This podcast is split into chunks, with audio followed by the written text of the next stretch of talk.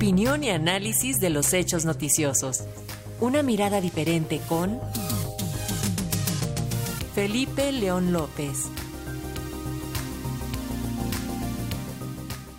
Y la relación Iglesia-Estado ha sido difícil a lo largo de la historia de México. Los acontecimientos recientes en el estado de Chihuahua y la reacción gubernamental es el tema de análisis de Felipe León, a quien saludamos. Felipe, buenas tardes. Buenas tardes, buenas tardes amigos de Radio Educación. Pues sí, para nadie es un secreto que Andrés Manuel López Obrador, como líder político opositor y ahora más como presidente de la República, enriquece su discurso político de un pontificador cristianismo. En estos días al hacerle frente a la Iglesia Católica a raíz del asesinato de dos jesuitas y a enfrentar a la comunidad judía ante un posible ataque a un publicista crítico de su liderazgo, más allá de lo justificado o legítimo de su defensa del presidente de la República, parece decirnos, solo me hinco ante Dios o solo a Dios puede juzgarme.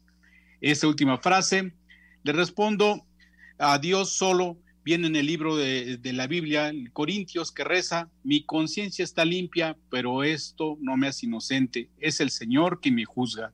Más aún, me importa muy poco si soy juzgado por ti o por cualquier tribunal humano. De hecho, ni siquiera me juzgo a mí mismo. Y concluye el Corintios, mi conciencia está limpia, pero eso no me hace inocente, es el Señor que me juzga. Y con la fuerza de esta filosofía teológica es como el presidente de México está enfrentando los asuntos religiosos, ese sector que parece estar adormecido y muy tranquilo, pero que sin embargo se han estado moviendo.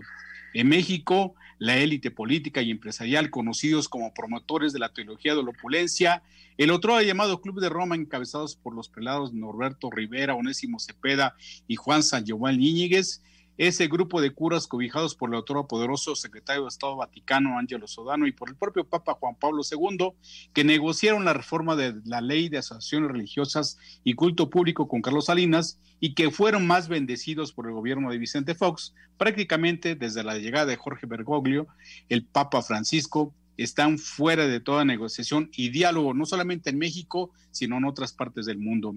Al igual que en nuestro país, en el mundo, esta teología de la opulencia de las élites de la iglesia pegados al poder político y empresarial, le provocaron pérdidas de feligreses año con año, pierde miles de fieles en manos de otras religiones y cultos, dejando pueblos enteros bajo el manto protector de evangélicos y grupos para cristianos como esta famosa iglesia político-religiosa llamada Luz del Mundo.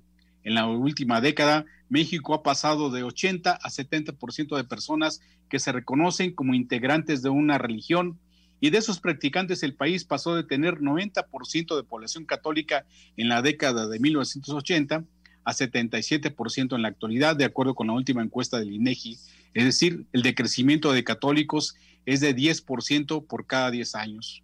Curiosamente, entre más disminuye la confianza en las iglesias, la moral religiosa y el conservadurismo y el activismo político de las iglesias de México es más abierto, Veamos, por ejemplo, los jesuitas, que desde siempre han tenido un papel activo en el trabajo social, comunitario y educativo. Los curas católicos están entre la teología de la opulencia, esos resabios que siguen aliados a grupos como el Frente Nacional Anti-AMLO o la doctrina social cristiana que ordena el Papa Francisco, más cercana a los pobres en su labor pastoral.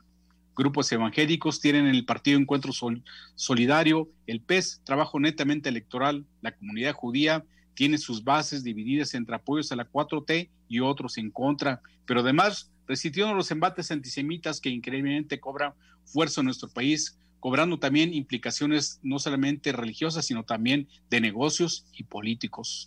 Ni qué decir del caso de Nazón, Joaquín García, el hermano Joaquín, líder de la luz del mundo, iglesia vinculada al Partido Verde y a Morena, como antes lo fue al PRD y al PRI, el contenido de los libros de texto gratuito, la educación pública, el aborto, la unión de parejas del mismo sexo, son temas que quieren pasar por la moral religiosa antes que la razón de Estado. Y hoy el tema de la seguridad pública tiene abiertos los mensajes de los obispos y la comunidad judía para exigirle al gobierno de la República un cambio de estrategia.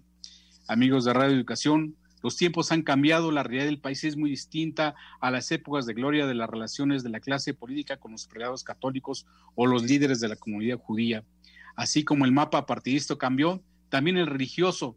Sin embargo, la religión y la política van caminando hacia un escenario de confrontación que no queríamos imaginar. Por ello, en nuestro momento, eh, nuestra proclama sería como ciudadanos exigir que hubiera más Benito Juárez y menos Plutarco Elías y mucho menos tener un sinarquismo que regrese desde el poder, recuperar la laicidad y la secularidad del Estado frente a las iglesias y respetar el, el espíritu de la libertad de culto y por supuesto de pensamiento. Y dejamos esta pregunta, esto, este llamado, ¿es de Dios o no es de Dios? Muchísimas gracias, Felipe León. Muy buenas tardes. Buenas tardes. Gracias.